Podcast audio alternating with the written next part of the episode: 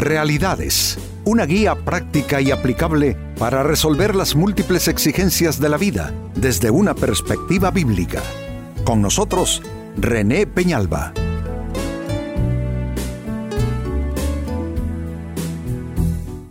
Amigos de Realidades, sean todos bienvenidos.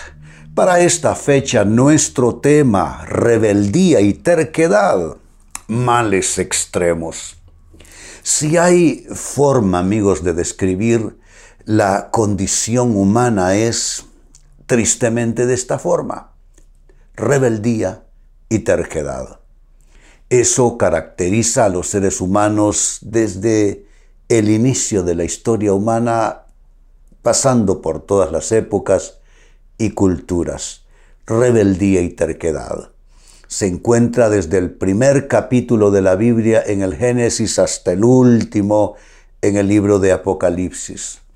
La rebeldía, la terquedad que no solamente, amigos, nos aleja de Dios, pero que también lo que establece es una atmósfera eh, destructiva en nuestras vidas donde las bendiciones pasarán a distancia y nos vamos a quedar así frustrados, eh, sin, sin, sin poder ser y lograr lo que Dios en su propósito tiene para nosotros.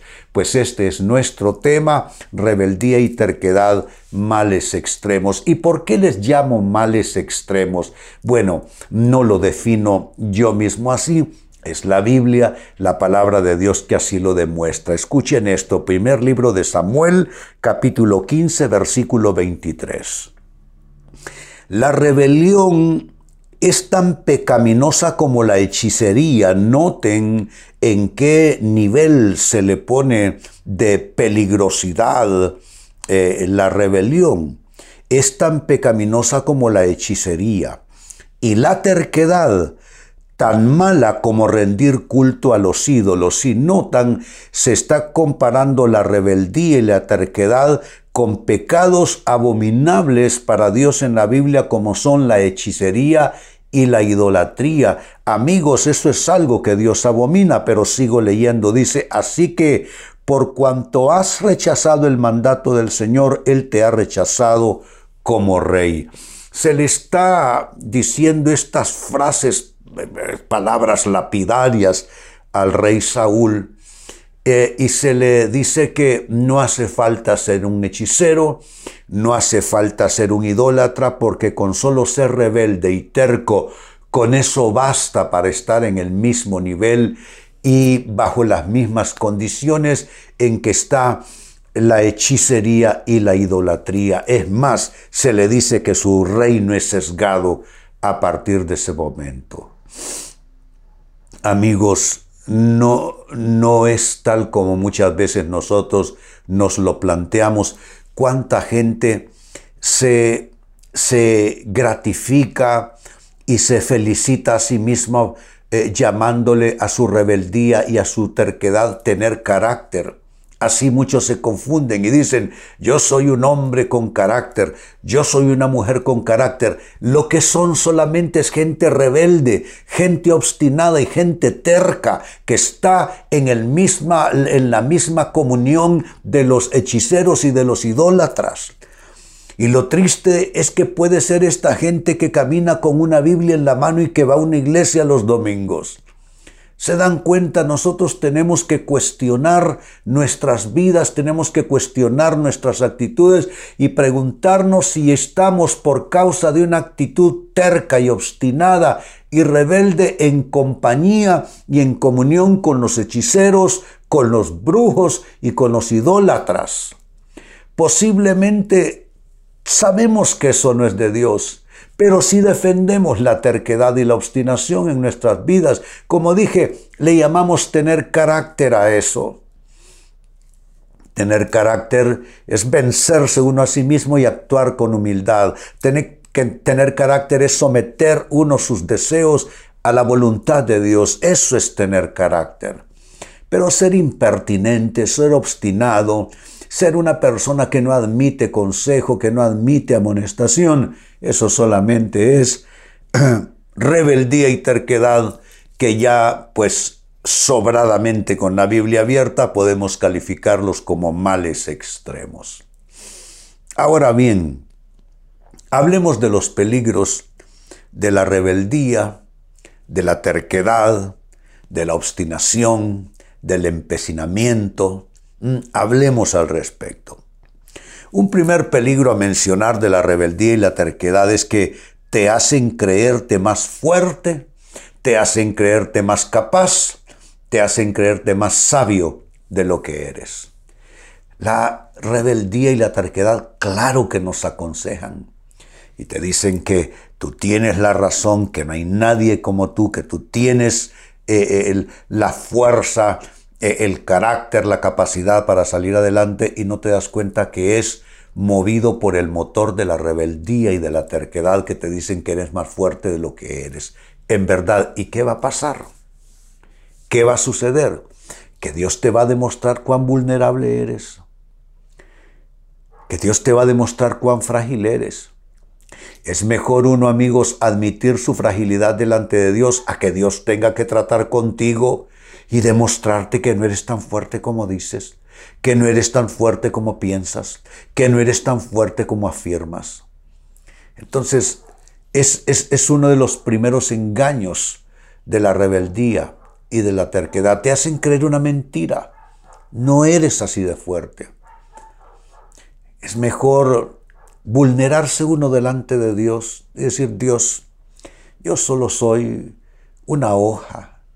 Señor, yo soy, solo soy una frágil criatura. Necesito tu ayuda. Y hacer lo que dice la palabra. Humillaos pues bajo la poderosa mano de Dios para que Él os exalte cuando fuere tiempo. Entonces, como primera respuesta o, primera afirmación de lo que son los peligros de la rebeldía y, de la terquedad está esto, te hacen creerte más fuerte de lo que eres. Segunda eh, manifestación de esa peligrosidad de la rebeldía y la terquedad, te llevan a creerte dueño de tu destino. Y qué peligroso es esto, creerse uno dueño de su destino. ¿Cuánta gente escribe en las redes sociales? Precisamente eso, que son dueños de su destino. Qué cosa más absurda. Saben, antes de nosotros nacer, ya Dios tenía diseños y propósitos para nuestras vidas. ¿A qué viene un ser humano a esta vida humana y terrenal? A ver qué dibuja en su soberana voluntad. Pues fíjense que no. Lo ideal desde la perspectiva bíblica es que vengamos a esta vida humana y terrenal a encontrar el propósito por el cual Dios nos mandó a esta tierra. Dice la Biblia en tu libro, ah, tus ojos vieron eh, mi embrión, y en tu libro se escribieron todas aquellas cosas de mi vida que luego serían formadas sin faltar ni una de ellas. Y el mismo autor bíblico dice que tal pensamiento es demasiado elevado, que es difícil de comprender, pero es la verdad. Hay un diseño que anticipa Dios a tu llegada a este mundo. Y la persona, al encontrar el propósito, el plan, el diseño de Dios para su vida, encontró la dicha terrenal y eterna. Pero aquel que vino y quizá por falta de orientación espiritual, envalentonado, comienza a surcar mares, a buscar caminos, con la actitud de que yo soy dueño de mi destino, esa persona lo único que va a tener como resultado es recoger pedazos. Y lo único que va a tener como resultados es tormentas en su vida. Así es que quieres un consejo, amigo, amiga, ve despidiéndote de esa idea de que tú eres dueño de tu destino. Dios es el dueño de tu destino, no tú mismo, no tú misma. Otro peligro de la rebeldía y de la terquedad número tres es esto, te colocan como el centro de la vida. Ninguno es el centro de la vida. El centro de la vida es Dios. Nosotros, ¿qué es lo que somos? Como hilos de un tejido. Estamos entrecruzados unos con otros. Nadie tiene una eh, preponderancia, una preeminencia sobre los demás. Somos seres humanos, que hay ricos y pobres, educados y analfabetas, los hay. Pero delante de Dios, un ser humano con el otro es exactamente lo mismo. Igual se enferma uno que se enferma el otro, igual muere uno que muere el otro.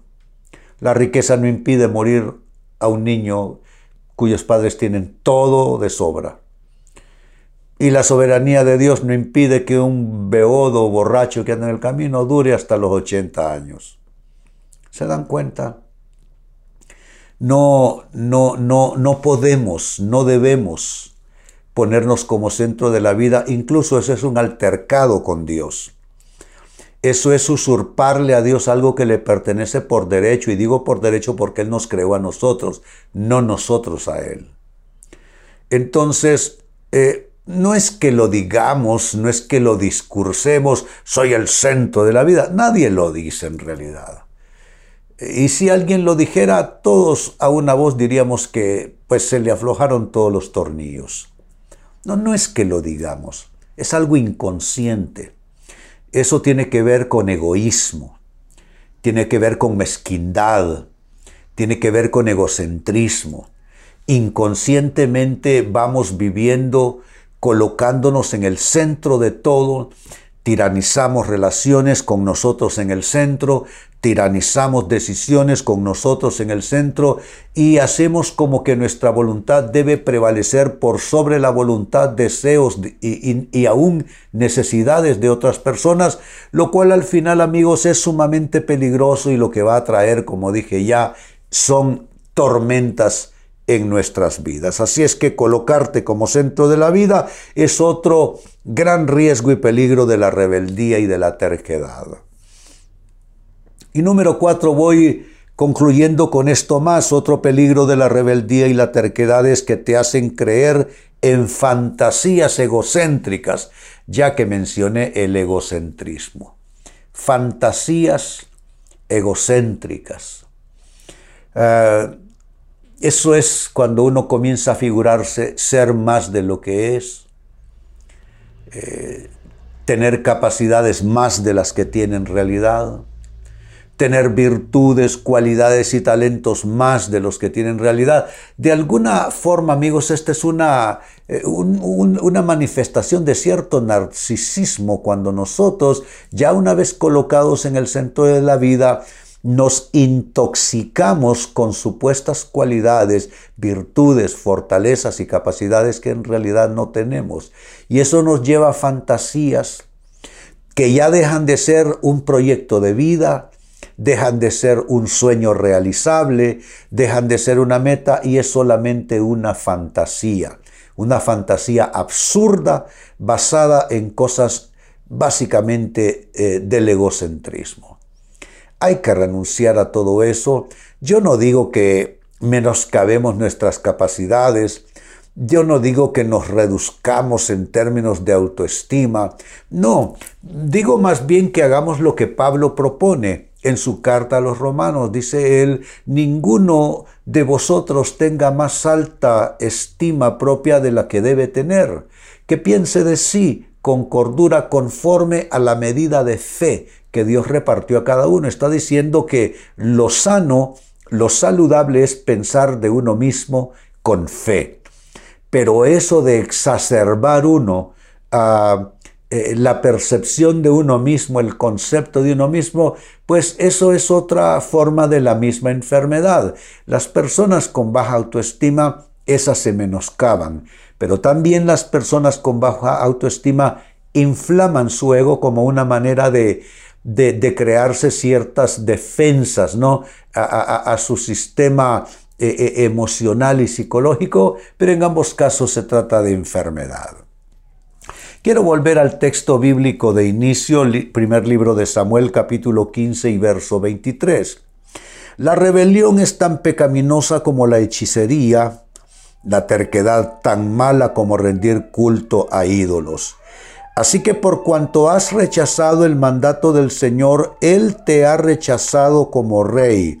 Como dije ya, se coloca la rebeldía y la terquedad en el mismo renglón y en el mismo nivel y en la misma compañía de la hechicería y la idolatría, que son grandes pecados de la humanidad que Dios ha abominado desde siempre. Y produce rechazo. Dios te ha rechazado como rey, dice. Pues eh, con esta seria amonestación bíblica hemos hablado de los peligros de la rebeldía y la terquedad y son los siguientes. Uno, te hacen creerte más fuerte de lo que eres. Dos, te llevan a creerte dueño de tu destino. Tres, te colocan como centro de la vida. Y cuatro, te hacen creer en fantasías egocéntricas. Amigos, con esto cierro el tema, de igual manera me despido y les recuerdo que nuestro enfoque de hoy ha sido titulado Rebeldía y terquedad, males extremos. Hemos presentado Realidades con René Peñalba. Puede escuchar y descargar este u otro programa en renépenalba.net.